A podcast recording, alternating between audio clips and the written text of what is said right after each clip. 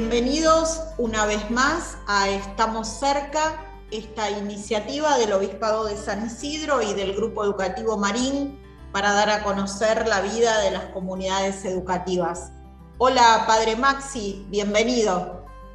Cecilia, ¿cómo estás? Programa 33 de esta temporada de Estamos cerca para compartir la vida de nuestras instituciones educativas. En este día especialmente para compartir también los proyectos de trabajo especiales, de, gran desarrollo que tienen nuestras instituciones, que disfrutan los alumnos y también los profesores, como nos los van a contar. Así es, Maxi. Hoy elegimos estar cerca de dos proyectos educativos, dos instituciones diferentes y dos proyectos educativos muy distintos, pero siempre con la mirada puesta en los alumnos, en los destinatarios y en sus mejores aprendizajes.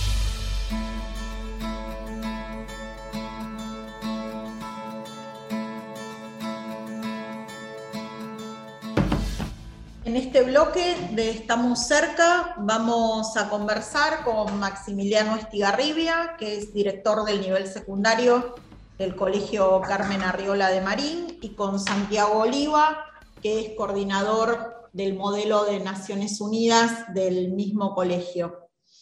Hola Santi, hola Maxi, gracias por compartir con nosotros este espacio.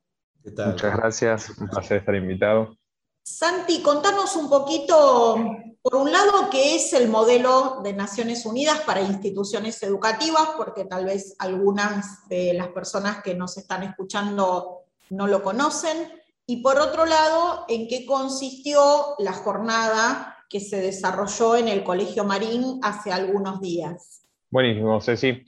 Eh, bueno, los modelos de Naciones Unidas o modelos ONU eh, consisten en una simulación o una representación de algún órgano o comisión de las diferentes que existen en, lo que es el sistema de Naciones Unidas. Generalmente participan, digamos, estudiantes eh, del nivel secundario o, universitario, eh, incluso a veces existen formatos que no, no, dependen, digamos, de ninguna institución educativa directa, sino que son propios de mecanismos de participación política juvenil, eh, como por ejemplo eh, una exalumna de, de, nuestro colegio, recuerdo, participó en uno directamente promulgado por la Haya, digamos, eh, financiado y, llevado adelante desde la Haya. y consiste, digamos, en un simulacro de cómo trabajan los diplomáticos de los diferentes estados, de, estados y organizaciones miembros del mundo en diferentes ámbitos de las Naciones Unidas. Eso, digamos, después puede depender mucho del modelo en sí que se quiera realizar. No va a ser lo mismo si se genera un modelo en el cual se representa una sesión del Consejo de Seguridad, donde tal vez pueda haber un clima un poco más eh, hostil o, de debate directo sobre cuestiones que involucran directamente la paz y las fuerzas de seguridad, como si de repente se hace un simulacro sobre algún organismo de eh, UNESCO, por ejemplo, y hablar sobre algún proyecto educativo, sobre algún fin educativo a nivel mundial o una campaña. El modelo va a estar directamente, eh, las características del modelo van a estar directamente relacionadas también con qué organismo, eh, qué comisión e incluso qué temática se quiera trabajar en ese modelo. Eh, a raíz de, que este año no, no teníamos una, una, gran seguridad, digamos, en cuanto a la agenda, de si el modelo se iba a poder realizar en, vistas eh, en forma presencial, eh, en vez de generar una instancia de modelo, viendo en que, en que muchas alternativas eh, virtuales no fueron lo más convocante y no era tal vez lo más interesante para, los estudiantes, porque digamos, más allá de que, se pueden hacer por formatos virtuales, pierden todo lo que es el contacto cara a cara y la discusión y el debate y la argumentación cara a cara que, hace que tal vez pierda una de sus mayores esencias o riquezas desde, desde el lado pedagógico. Se nos ocurrió con, Maxi eh, y con Chris en su momento buscar alguna alternativa diferente sin dejar de trabajar lo que es el sistema de Naciones Unidas. Y para eso eh, vimos la oportunidad de eh, invitar a diferentes disertantes con los cuales tenemos contacto a través de nuestra comunidad educativa, que al ser tan grande y rica en talentos, siempre aparecen personas que pueden nutrir propuestas como la que fueron estas. y, desde diferentes roles, desde diferentes contactos con lo que es el sistema de Naciones Unidas, participaron, eh, si mal no recuerdo ahora, eh, cinco disertantes que acercaron a nuestros alumnos diferentes, eh, diferentes temáticas, todas en relación con el sistema de Naciones Unidas.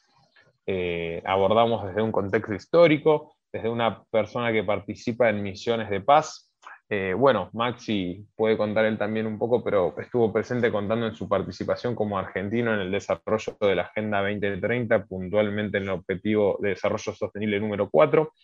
Y después hubo dos, dos exalumnos, un Horacio Rizo, uno, y Jimena Posleman, que nos acercaron su, descubrimiento, su análisis o, su introducción a su vocación a través de la participación de modelos de Naciones Unidas en lo que fue su secundaria y en el caso de Jimena, eh, también en relación a su trabajo actual, porque ella trabaja para una agencia que depende de Naciones Unidas.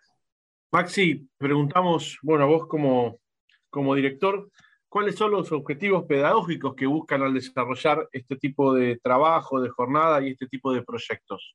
Mira, la, verdad, bueno, primero saludarlos, a vos Maxi, Ceci, gracias por la invitación y por también ayudarnos a, difundir este, este modelo. Yo, yo, estoy convencido y creo, bueno, y con Santi lo venimos trabajando, con, con, todo el equipo de secundario, que el modelo de Naciones Unidas, por un lado, como bien decía Santiago recién, es una de las mejores maneras de aprender el funcionamiento eh, de los organismos de Naciones Unidas y de la agenda actual de, de Naciones Unidas. ¿no? Eh, esto de invitar a que por un momento en este juego de rol los estudiantes se asuman como representantes de, estados, ¿no? Eh, como diplomáticos y que tengan que adoptar ciertas reglas, ciertas conversaciones con determinados procedimientos, con determinadas normativas, tal cual como se usa en Naciones Unidas, ya me parece que es un objetivo muy interesante. ¿no? Y por otro lado, el, esta, digamos, este desarrollo de las habilidades comunicacionales, ¿no? el hablar en público, el preparar un argumento, expresar su posición, eh, defenderla, eh, argumentarla con, solidez en, función también de un punto de vista específico para el cual los chicos tienen que investigar, ¿no? investigar el posicionamiento de cada país en función de su realidad particular, de sus intereses económicos, comerciales, en función de sus tradiciones también culturales, su religión. Todas estas cosas se ponen en juego a la hora de que el representante del país eh, efectivamente pueda, pueda expresar un posicionamiento. ¿no? Y, bueno, y finalmente creo que es una estrategia eh, muy adecuada para, formar eh, lo que decimos en el Marín de, formar ciudadanos del mundo, ¿no? con una mirada puesta en lo global, pero bueno, desde una posición bien local también, ¿no? Eh, este, este de, jugar, eh, digamos que la educación tiene que, cumplir un rol fundamental en, formar ciudadanos del mundo, pero desde de un lugar eh, particular, concreto, como es cada uno de, los países. ¿no? Me parece que estos serían como los tres objetivos fundamentales de un modelo de Naciones Unidas, para, a mi entender. ¿no? Santi, tomando como base estos por lo menos tres objetivos de aprendizaje que, que nos cuenta Maxi, eh, si algún colegio tuviera que empezar con esto, ¿no? Porque, bueno, tal vez eh, lo que ustedes están planteando, la jornada, incluso el desarrollo de un modelo propio, es, bueno, algo que ya desde el punto de vista de la propuesta pedagógica es un proyecto ya más consolidado, ¿no? Si uno dijera, bueno, ¿cómo, cómo hay que arrancar? O desde la experiencia que ustedes tienen, ¿qué consejo les dirían para algún colegio que lo está pensando? ¿Cuáles serían los primeros pasos para desarrollar este modelo pedagógico que en definitiva es un modelo aplicable a Naciones Unidas y a otras cuestiones más también, ¿no? Desde el punto de vista pedagógico, pero pensando sobre todo en el modelo ONU. Ni hablar, se me, se me hace un paralelismo a, a, lo que puede ser construcción de la ciudadanía también, donde se pueden plantear problemas a nivel local. Creo que un buen, un buen punto para poner énfasis puede ser en, dos, dos, caminos, digamos. Por un lado, lo que es la preparación en cuanto a contenidos culturales específicos para los modelos de Naciones Unidas. Eso va a depender, como te decía antes, también del encuadre que se le dé a dicho modelo que se busca participar, o en caso de que se, se buscase participar en modelos generales, generalmente los modelos se hacen en relación a lo que es la Asamblea General de Naciones Unidas y diferentes temáticas de agenda de ese año. Generalmente se simulan eh, las temáticas oficiales de agenda de, de, lo que es el organismo de Asamblea General. Y por el otro lado, eh, trabajar aquellas habilidades o competencias que, como decía Maxi, se ponen en juego principalmente a la hora de eh, participar de los modelos de Naciones Unidas, como bien decías, cualquier debate que se quiera generar. Para esto tal vez está bueno poner énfasis en lo que son la dialéctica y la retórica.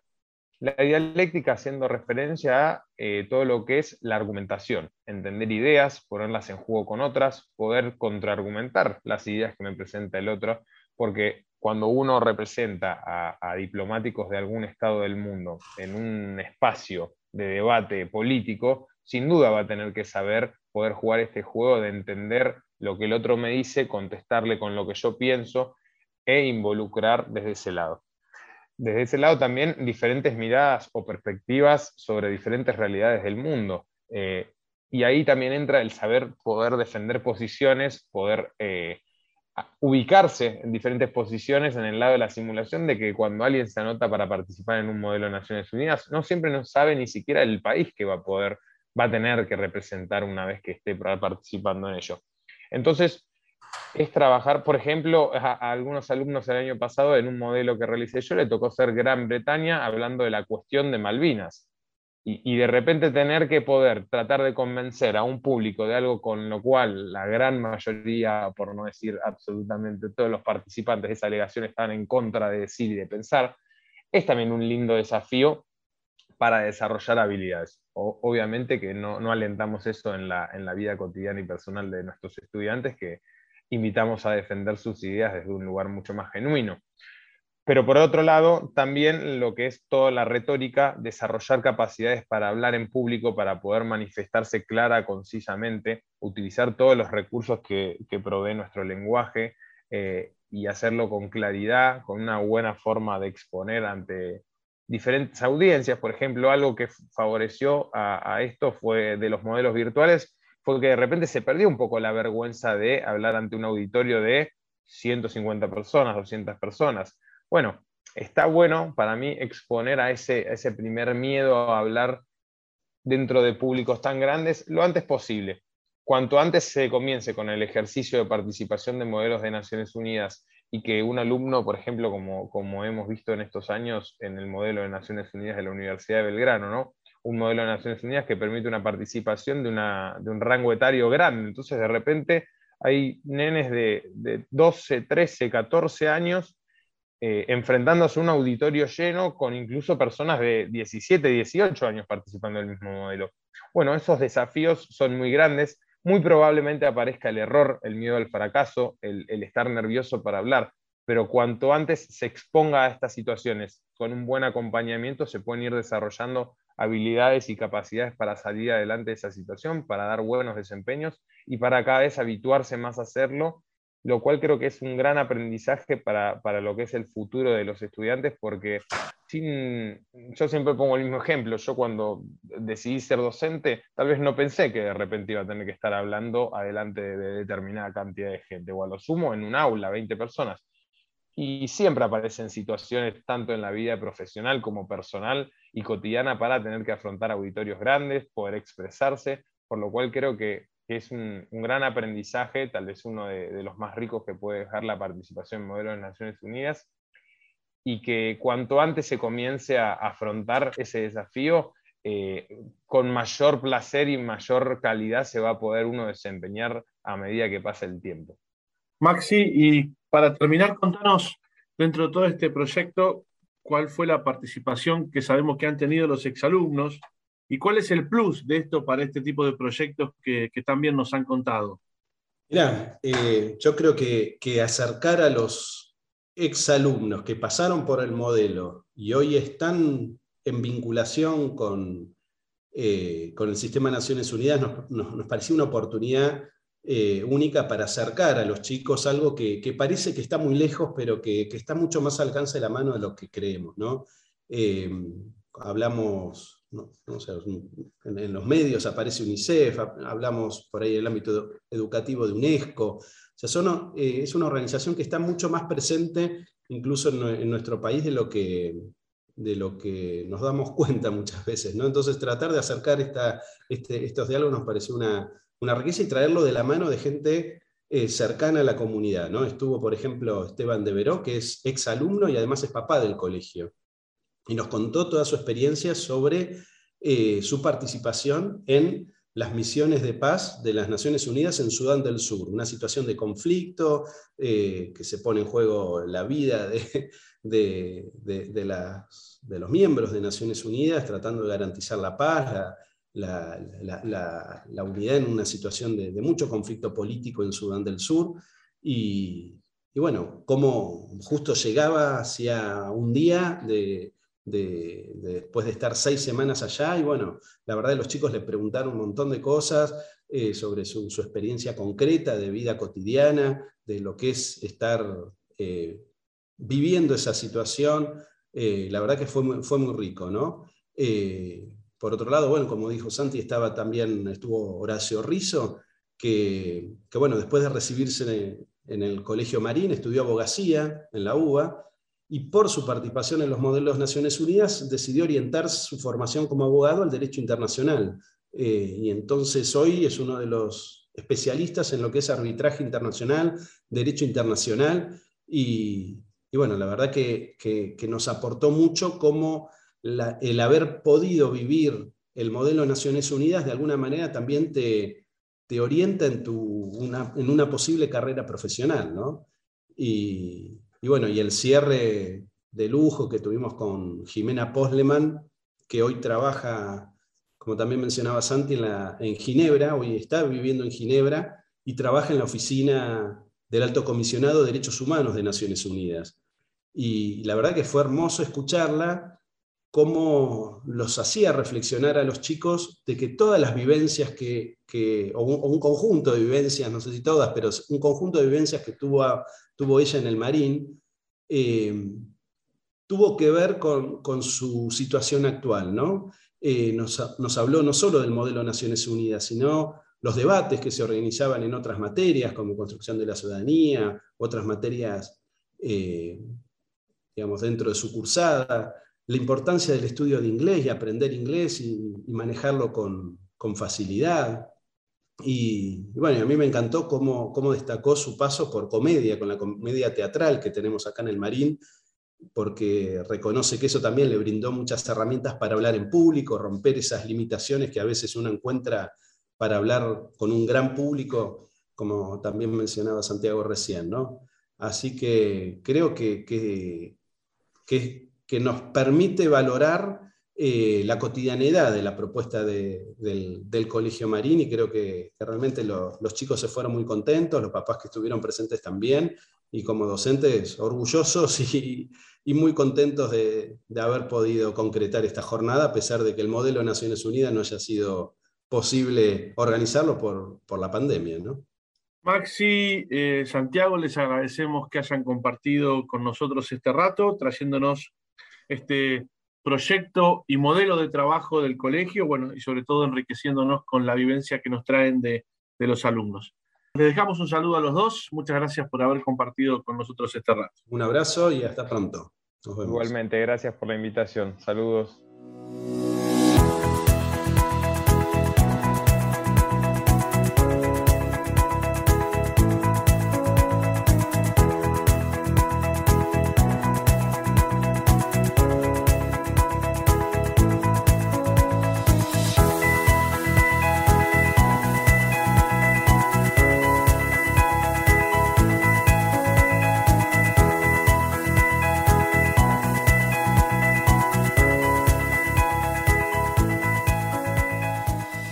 Seguimos en nuestro programa recorriendo proyectos de nuestras instituciones educativas. Vamos a conversar ahora con Leonardo Abreu, es el director de la escuela secundaria de la Escuela La Concepción, la escuela que nuestra diócesis tiene en la sección de islas de San Fernando, en la primera sección.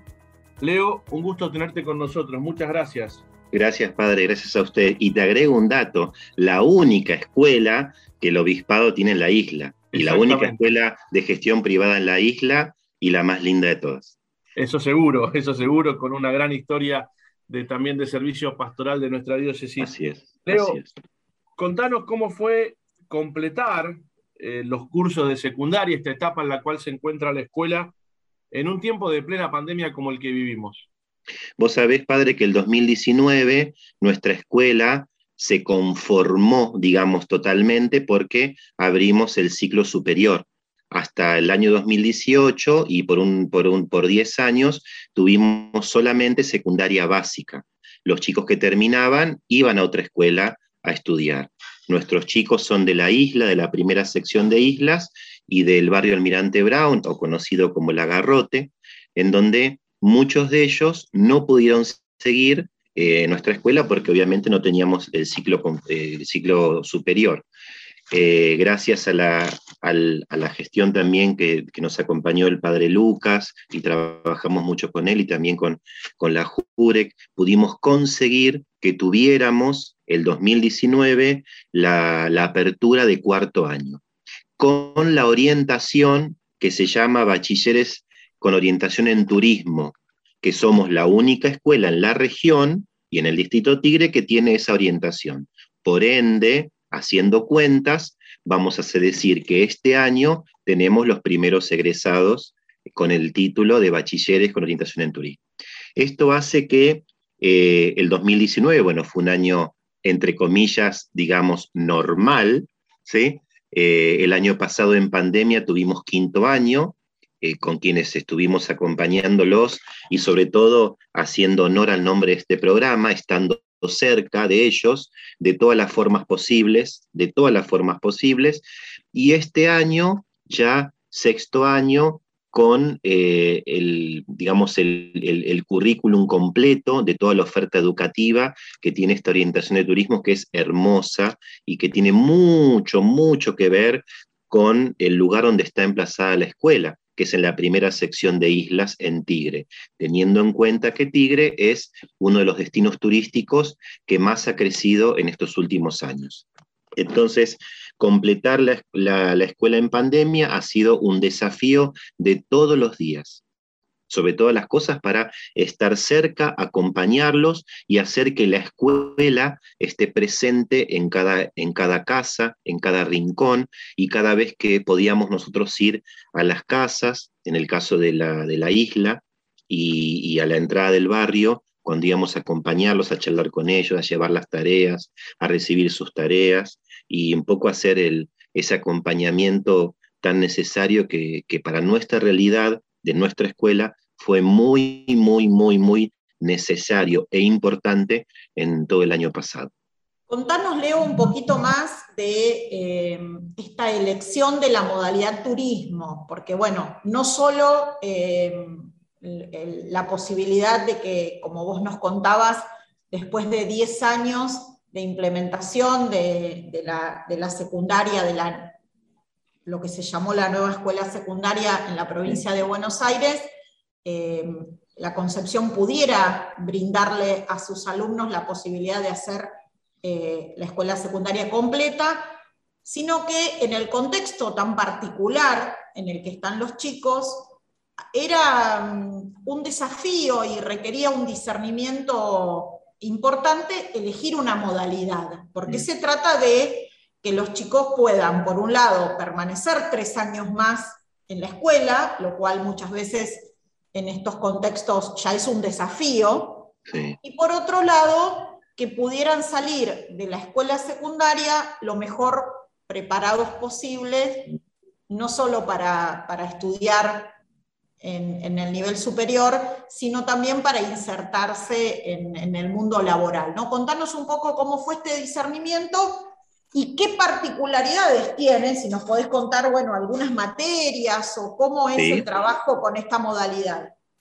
El discernimiento fue teniendo en cuenta esto que vos también decías, que nosotros teníamos claro que necesitábamos formar eh, buenos ciudadanos con, toda la, con toda la, digamos, la, enseñanza y la pedagogía propia de, nuestras obras educativas, formar ciudadanos que insertados en, la sociedad, insertados en el mundo, puedan también eh, ser insertados en el mundo del trabajo y ser buenos trabajadores. En algunos casos, algunos van a seguir los estudios superiores, en otros casos no, porque eligieron un oficio o una, o una profesión que les permitiera esto, insertarse en el mundo laboral. El discernimiento lo hicimos pensando en que, en primer lugar, Tigre es un destino turístico que tiene mucho crecimiento. Entonces dijimos, bueno, a ver, nuestros chicos van a, van a trabajar en primer lugar porque necesitan dinero, ¿sí? necesitan trabajar para poder después costearse sus estudios. Entonces, ¿en qué van a trabajar? Y van a trabajar, obviamente, en Tigre, en algunos, en locales del puerto, en, lugares de la, del centro, en, quizás en San Fernando. Entonces, todos lugares muy ligados al turismo. Si bien sabemos que quizás alguno, pero no todos van a estudiar algo que tenga que ver directamente con el turismo, pero que tengan elementos para poder moverse en un destino turístico como Tigre.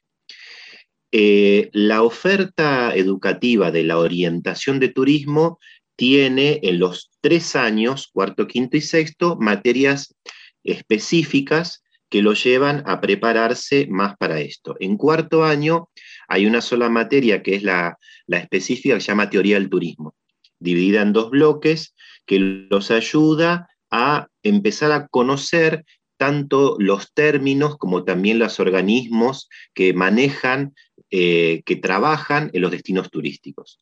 En quinto año ya la oferta crece un poco más porque tienen una materia que se llama turismo y sustentabilidad, tan hablado y tan, y tan practicada hoy en, todos los destinos turísticos, que si no son sustentables, amigables con el entorno, algo le falta.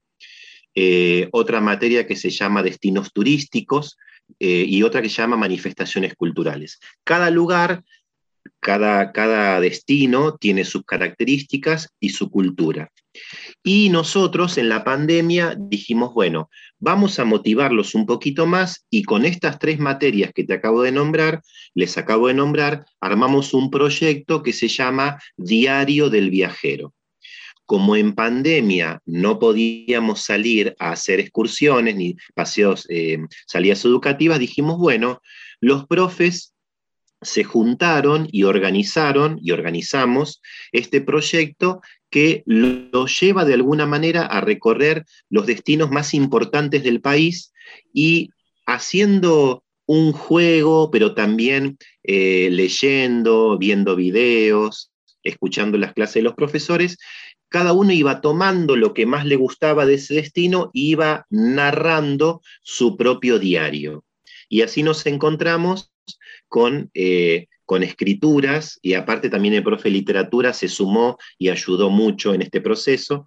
Em, eh, nos encontramos con escrituras muy lindas de distintos lugares que a lo mejor ninguno, a lo mejor alguno de nosotros no había ido, pero ellos nos llevaron, nos llevaron junto con los profes. Fue una, una experiencia muy linda que este año la replicamos en la presencialidad en la, para el segundo cuatrimestre y la verdad que ha sido una linda experiencia. Sigue siendo una linda experiencia. Y en, en sexto año eh, hay, hay una materia que es muy interesante que se llama Diseño y Gestión de Proyectos Turísticos Sociocomunitarios, que eso ayudó a que los chicos en primer lugar armen, aprendan a hacer un proyecto, armen un proyecto que en primer lugar tuvo eh, impacto en nuestra escuela, porque ellos dijeron, bueno, a ver, ¿qué podemos hacer en nuestra escuela que nos ayude a, pensar cómo se, cómo se diseña un proyecto, partes y cómo se, hace?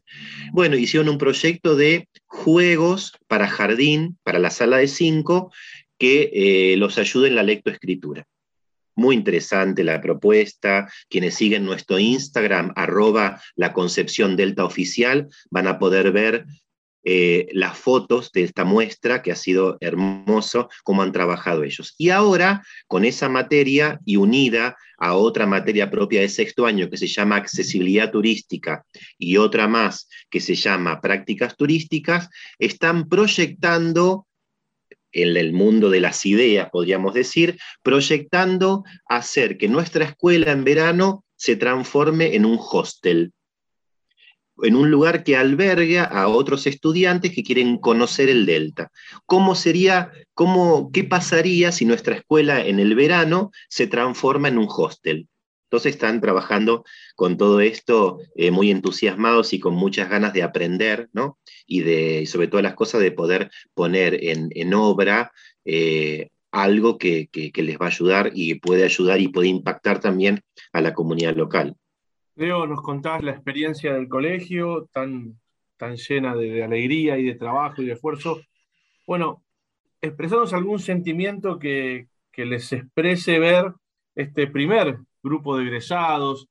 Contanos qué significa para eh, el cuerpo educativo de la Escuela de la Concepción este paso que, ya se está dando.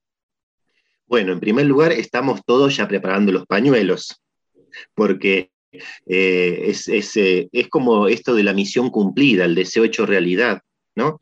Para esta comunidad, ustedes piensen esto, para esta comunidad educativa, estos 16 jóvenes, para el 70% de las familias de estos jóvenes son los primeros que reciben el título secundario.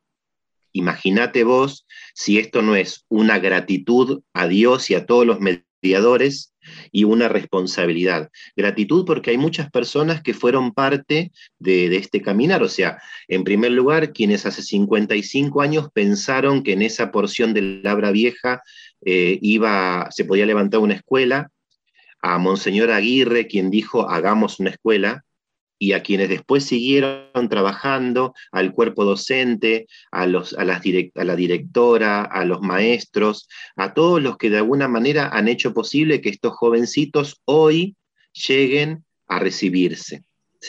Em, entonces, primero gratitud a, todas las mediaciones, a las, a las mediaciones desde la JUREC, desde el Obispado, desde personas que nos han ayudado y que siguen ayudándonos diariamente para que la escuela se siga sosteniendo, a las otras obras diocesanas que hermanados nos han apoyado siempre y nos han acompañado en todo sentido, y responsabilidad, por otro lado, porque nosotros entregamos de alguna manera a la sociedad, al mundo del trabajo, a 16 jóvenes que necesitan desarrollarse.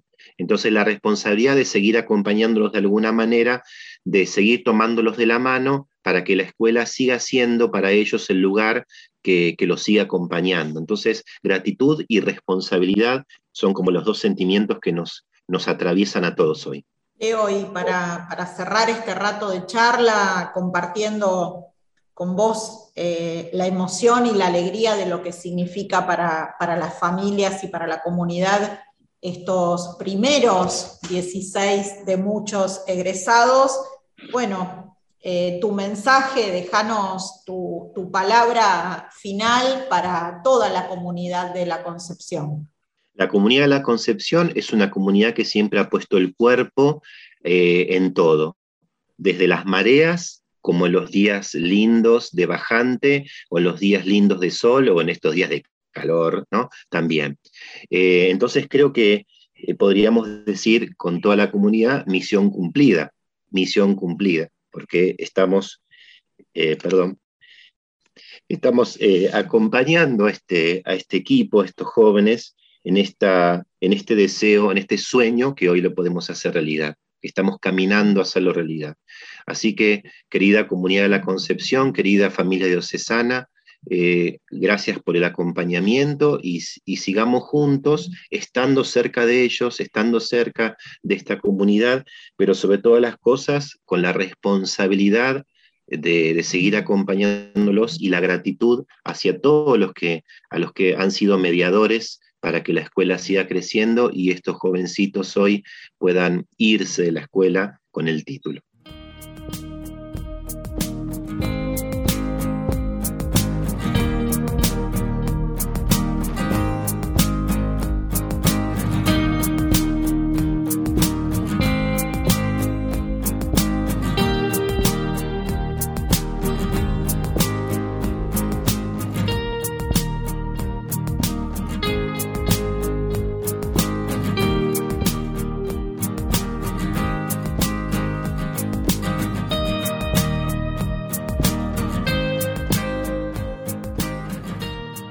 En nuestro programa, estamos cerca, seguimos reflexionando y ahora lo vamos a hacer, como siempre tenemos el lujo de hacerlo, con Santiago Mutini en su columna, para pensar, para reflexionar y para que nos quede resonando su idea y podamos seguir compartiendo lo bueno de estar cerca.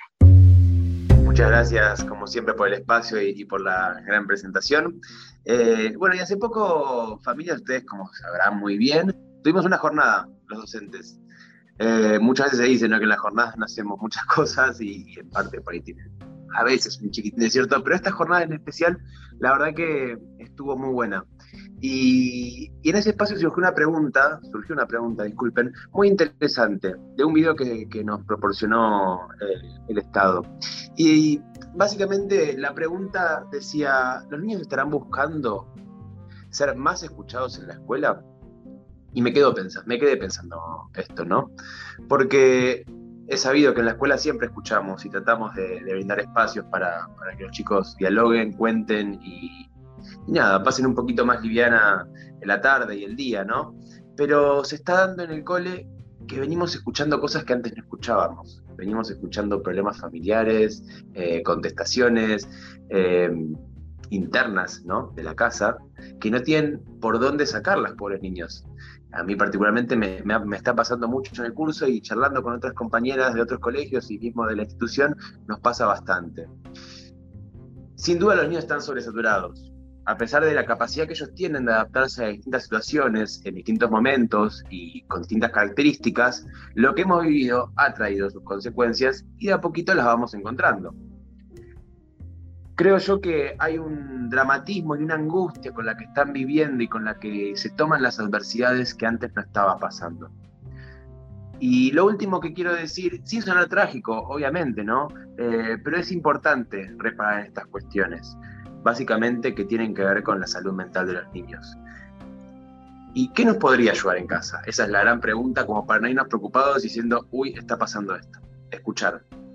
Y, y sé que ustedes escuchan en casa, pero ir un poquito más allá, no solo quedarnos con la primera respuesta hacia ese problema, ¿no? El, solamente el por qué, sino el cómo, el trasfondo, tratar de llegar un poquito más profundo. A veces una angustia desmedida o un enojo que estuvo de más quiere significar que por ahí el niño no se sintió escuchado en un momento que para nosotros no, es algo cotidiano, pero para él es trascendental.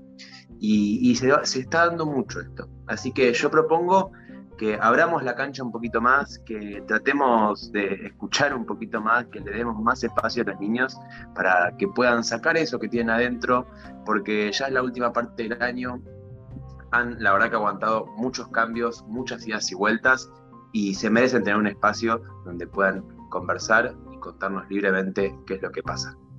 Muchas gracias. Gracias a vos, Santi, por traernos, como siempre, este espacio de reflexión desde el aula.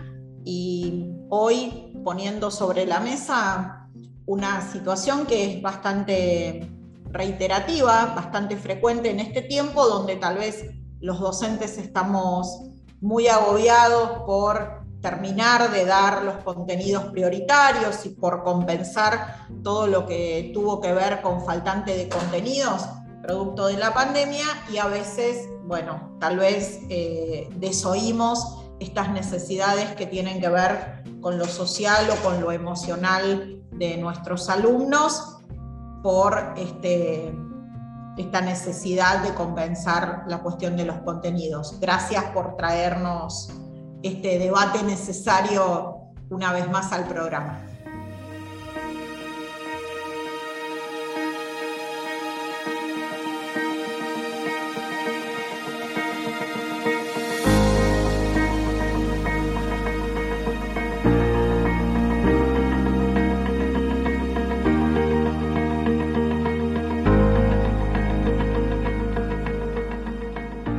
Escuchamos a nuestras instituciones educativas, al Colegio Carmen Arriola de Marín y a la Escuela La Concepción, que nos traen la fuerza que tienen proyectos especiales de trabajo, de gran dedicación, que significa mucho esfuerzo para las comunidades, pero hemos visto, Ceci, cómo estos proyectos renuevan la vida de nuestros alumnos, los exalumnos, y nos ayudan a cada una de las instituciones justamente a no quedarse muchas veces en zonas cómodas, sino justamente eh, renovarse y estar siendo creativas permanentemente.